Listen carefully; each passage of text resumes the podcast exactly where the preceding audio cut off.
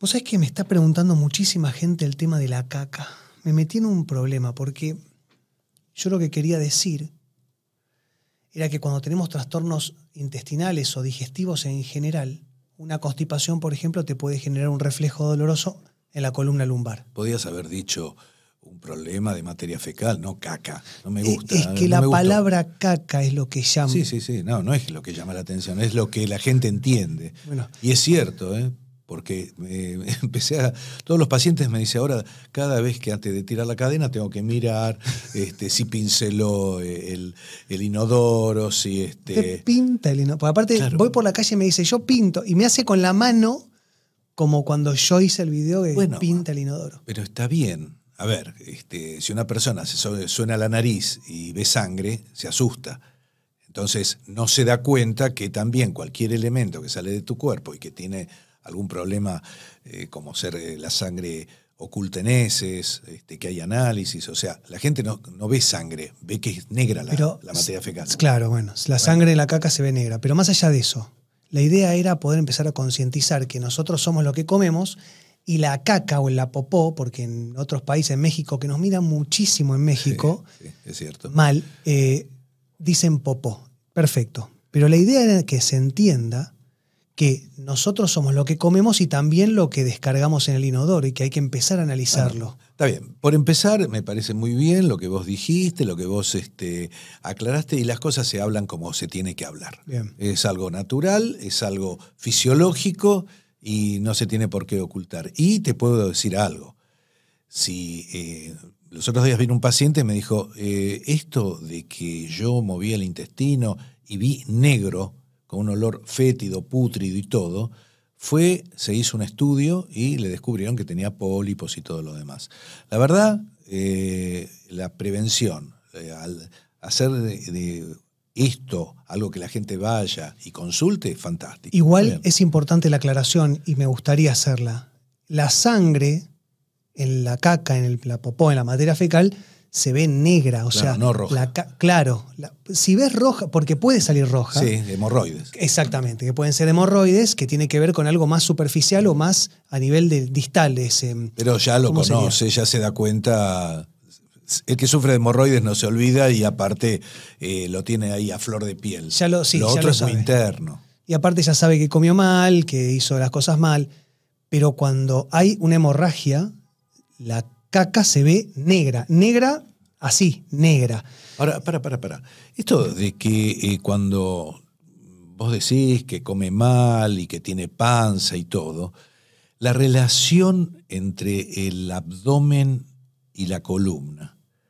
Eh, yo lo que veo es que el que tiene panza va la panza para adelante, los abdominales para adelante, las vísceras para adelante y la columna para ¿Y adelante. qué le dice todo el mundo? Dice, no, vos tenés que hacer abdominales. Vos haces abdominales, fortaleces todo el tren medio, entonces no vas a tener nunca más un problema. Y la gente va con el sobrepeso después de comerse una hamburguesa, porque aparte está la falsa creencia, que vos también... A ver, ¿qué vas a decir?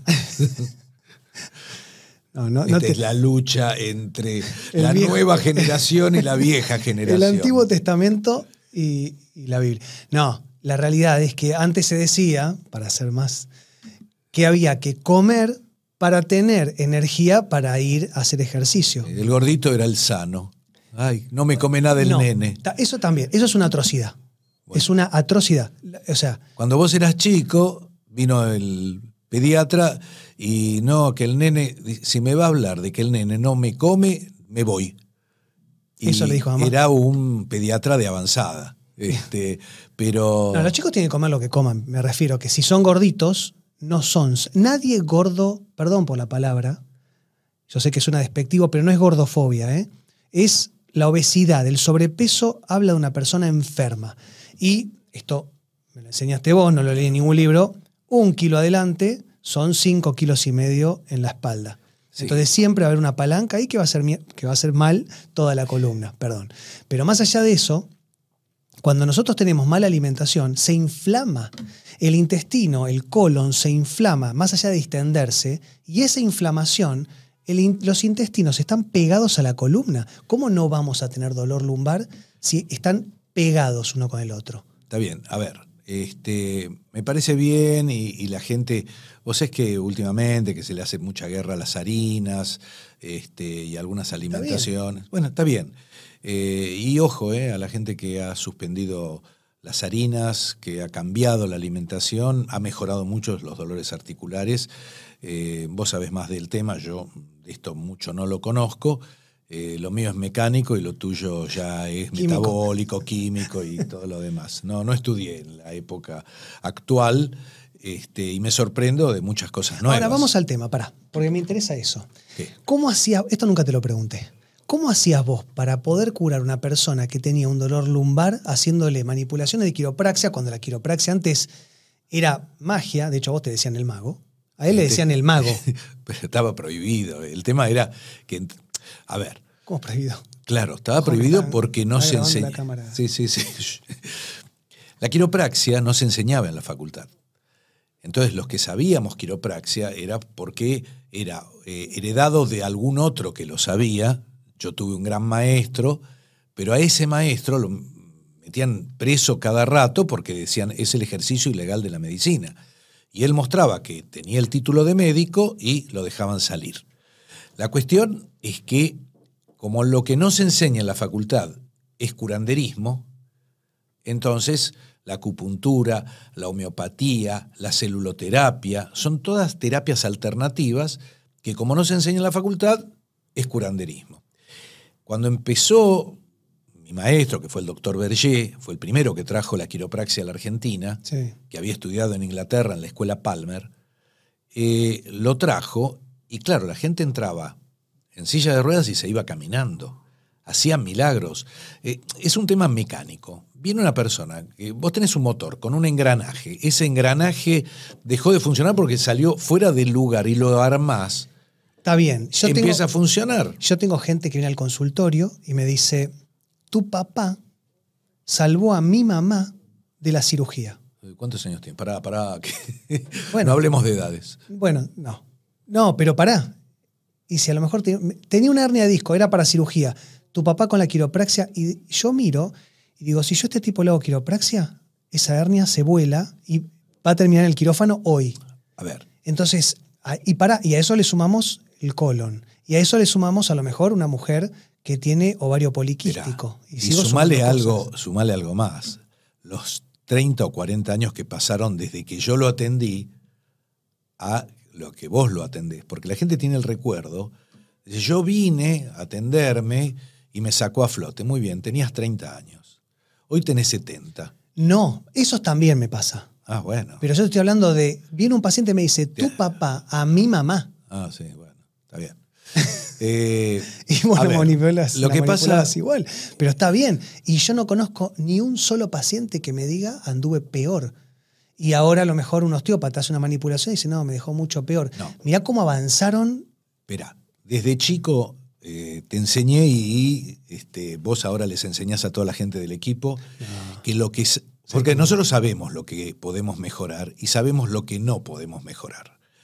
Los delincuentes atienden lo que saben que no van a mejorar. Entonces es un tratamiento de bolsillo en vez de un tratamiento de columna. Lo que acá eh, sabemos, a nosotros nos sobra gente. El tema cuál es? Si vos vas a atender lo que sabés que no vas a curar, ponete un kiosco, vende chupetines y dedícate a otra cosa y sacate el guardapolvo. Ahora, esto que vos sabés, que tiene una, un disco que no está bien, que no funciona, que mecánicamente vos lo podés mejorar con eso, más otro agregado de otros tratamientos complementarios, y lo mejorás, fantástico. Está bien. Bueno. Igual la, la, mayor cantidad de consultas, obviamente, como lo que más hacemos es columna, es la mayor cantidad. Hoy atendí, con, no sé, he atendido 20 pacientes, 15 fueron de columna, pero odio cuando viene la mujer me voy a meter en un terreno un poco ríspido. A ver. Una mujer con sobrepeso, ¿cuánto fuma? Y fumo. Ah, ¿Cuánto? Fumo dos paquetes. Esto es un caso real de ayer, ¿eh? Fumo dos paquetes por día. Ajá. ¿Y cómo come? Como mal. Como mal, como mucho. ¿Y qué te duele? Todo. Un alma suicida. Sí, Le dije, ¿por qué no directamente no? Entonces, no, voy a intentar. No, no va a alcanzar. Eso no va a andar. A ver. ¿Entendés eh, que no va a andar? Y vos decís, no, porque tu papá la sacaba adelante con una manipulación. No, no la Yo puedo te pongo en la camilla, pero con una manipulación no voy a poder hacer ni cosquilla ahí. No, no, para, para. El tema es así. Eh, ni vos la vas a curar, ni yo la voy a curar, ni la va a curar nadie.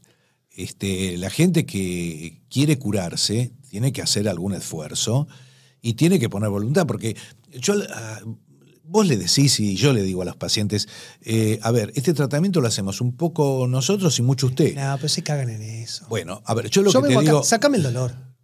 Sacame Claro. el dolor. Hacé Bueno. lo que tengas que hacer, pero sacame el dolor. No bien. puedo. Yo tengo Ey, el- no, ¿para qué viene Yo tengo en el cajón del escritorio una varita mágica. Sí, O sea, vi, tengo una vi. varita que La me vi. lo regaló el mago Nino, o este, y la saco y le digo, venga, venga que la toco. Es cierto, ¿eh? Este, Yo la vi. eh, el tema también, que, que el, el mago Nino es un plato, ¿no? Porque me trae todo lo, lo de los disfraces y tengo un parche y un garfio. La vez pasada me dice, ¿cuánto me va a salir el tratamiento? Entonces me puse el parche, agarré el garfio, le digo, bueno, le voy a hablar. Se pegó un susto y digo, no, no se asuste.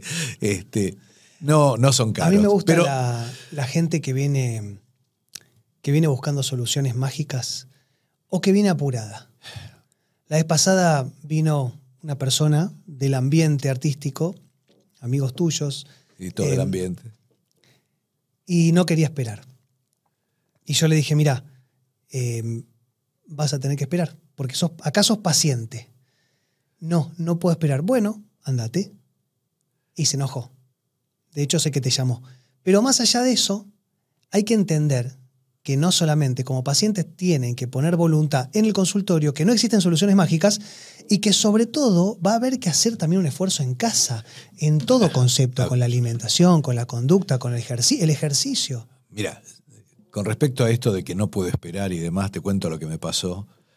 Este, no sé, creo que una vez te lo comenté. Me vino a ver un senador. Y, Ojo. este, bueno, Poné- político, yo atendí varios presidentes, así que te imaginas que no me, no me emociona nada. Y el hombre había venido, yo le pedí unos estudios. La verdad que yo sospechaba de algo que no era muy bueno. Y le pido los estudios. Pero para, para, muy, no era muy bueno a nivel... Lo que yo sospechaba, eh, claro, yo sospechaba que había algo tumoral por las características, una imagen que vi que no me gustó, unos análisis que no eran muy buenos, algunas sintomatologías que me comentó. Vamos a hacer tales estudios. Y se los pedí. Me vino a ver a traer los estudios. Eh, y entró con una prepotencia enorme. Me dijo, el Senado de la Nación no puede estar esperando. Yo no voy a estar esperando a toda esta gente. Y agarré lo hice pasar. Delante de todos.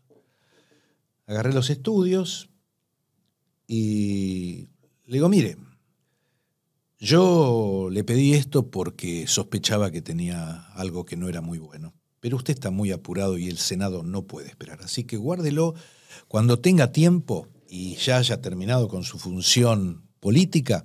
Venga, le voy a comentar este, el resultado. Se tiró para atrás. Me dijo, lo escucho atentamente. Entonces yo le dije, mire, hoy va a poder descorchar un champagne. Le salieron bien los análisis, pero usted siga con este apuro y muchas veces no va a tener este premio. Al poco tiempo vino el hombre. Me dijo, mire, ese día me dio una lección bastante grande. usted". Ah, bueno, bien, bastante bien. No, no, le cayó la ficha. Si no, o sea, con algo tenés que escarmentar. Esa paciente que fuma, que come, que hace todas las cosas mal, en algo, en algún momento va a escarmentar. Ahora, ¿qué es lo que necesita una persona para escarmentar? Yo la vez pasada atendí a una chica, treinta y pocos años, eh, operada de un cáncer de pulmón y seguía fumando. Entonces le dije, ¿para qué me haces perder tiempo? Esta señora también tenía efisema pulmonar y seguía fumando. Bueno, a ver, el tema es, el cigarrillo, sabes que eh, te puede matar o no, pero la cuestión es lo que te hace doler, porque produce osteoporosis, Sí. hernias de disco, fracasos quirúrgicos, te puede producir artrosis, o sea, todo por No, un y- tema de circulación.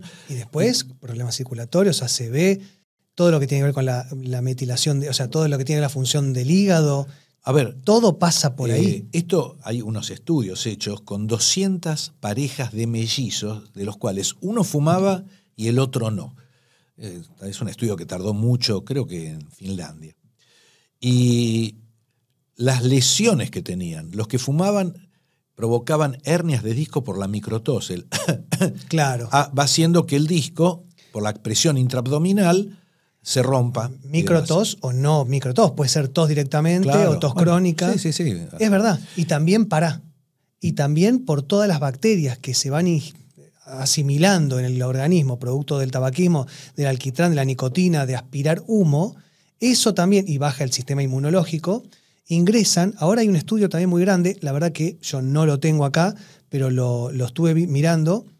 La microbiota oral, todas las bacterias, todos, el micro, lo, el- lo que sería el ecosistema microbiano que tenemos en la boca, que son millones, están asociados las caries, ni hablemos de los arreglos con implantes, con amalgamas, con pernos, con coronas, pero solamente caries y hernias de disco, porque escuchá este Ah, dato, claro. Este no lo tenés. Los mismos gérmenes, virus, bacterias, no sé bien realmente qué es, de las caries son los que afectan el colágeno de los eh, anillos fibrosos de los discos. Ah, mira vos, esa no la tenía. Eh, no, hay cosas, todos los días aprendo algo. Hay mucha gente que me pregunta con bronca, me dice, ¿qué mierda comes vos? Tanto que criticás lo que come el otro y la gaseosa y las harinas, ¿qué comes? Y yo como pan y como un montón de chocolate. Vos sabés que yo soy adicto al chocolate, Sí. gracias a vos. Eh, por culpa tuya quiero decir, que quede claro. Mi papá Siempre termina la de comer... culpa es de los padres. Siempre. Siempre, es de los padres. Sí, Bueno, por suerte. Eh, bueno, Sabés que a mí me hubiera gustado ser hijo mío. ¿Eh? La que- cuestión es que yo como chocolate, 80% cacao y sin azúcar. Y después como pan, pero de trigo sarraceno, que es, digamos, lo menos tóxico que existe, y pan de masa madre, que se deja fermentar. Yo A como ver, pan para- fermentado. Para un poco. Yo te voy a decir lo que dice la gente grande. Antes se comía en el campo y comíamos todo frase. y este y nadie se enfermaba y crecíamos todos bien y rozagantes y rosaditos y ahora que todo tiene todo está prohibido. ¿Vos estás seguro que antes era así? A ver, tengo la idea que antes se vivía hasta los 50, 55 años y ahora se vive hasta los 100. Y Sí. ahí está la, pero ahí está la diferencia. ¿Y pero no son por los remedios? No, bueno, para. Una parte es por las vacunas, por la evolución de la industria médica, que gracias Sí. a la industria médica se han evitado, sobre todo infecciones, porque la mayoría de las muertes que se, provo- que se producían antes, estoy- te estoy hablando hace 200.000 años, era más que nada por las infecciones. Sí. Entonces, las vacunas, yo los antivacunas no. Hay algunas vacunas que están de más, no vamos a entrar en ese terreno porque si no, ahí sí estamos hasta la pelota, pero sí hay que entender que algunas, algunas vacunas son 100% necesarias, sobre todo la de calendario, pero también hemos incrementado todos los productos refinados. En vez de, antes comíamos alimentos. Vos decís, no tomes leche porque es cancerígena. Lo repito porque a lo mejor, ¿eh? Sí, no tomes leche de vaca porque es cancerígena. Y pero mi abuelo... Sí, en el campo ordeñaba y tomaba de- directamente. Está bien. Pero también había otro, porque no es solamente que tomás leche y vas a tener un problema oncológico. Tiene que ver con que es eso más otra cosa. Es la leche más las harinas, más los productos refinados, más el alcohol, más el cigarrillo y vivir mal y el estrés y dormir mal. Pero, a ver, la gente del campo que comía, hacía el pan con el trigo que sembraba y tomaba la leche que ordeñaba y comía el cabrito que criaba, eh, no era que estaban todo el día enfermos ni. Esa ni gente no comía todo el día. Esa gente comía dos veces por día. Sí. laburaban y se iban a dormir temprano. Se Sí. iban a dormir con la luna y se despertaban con el sol. ¿Y entonces? Y ahora comen hasta las 12 de la noche, toman gaseosa, alcohol, fuman, duermen Ah, bueno. de 12 a 6, Ah. no duermen bien, no descansan, el estrés. Ahí está la diferencia, en el acúmulo de malos hábitos. Muy bueno. Este, sí, pero yo tengo que ir a atender pacientes, así que este. ¿30 minutos? Bueno, Tengo un paciente que debe estar desnudo ya, así que este. no tenés consultorio acá, nos vemos la Ah, próxima. no, no, bueno. Chao.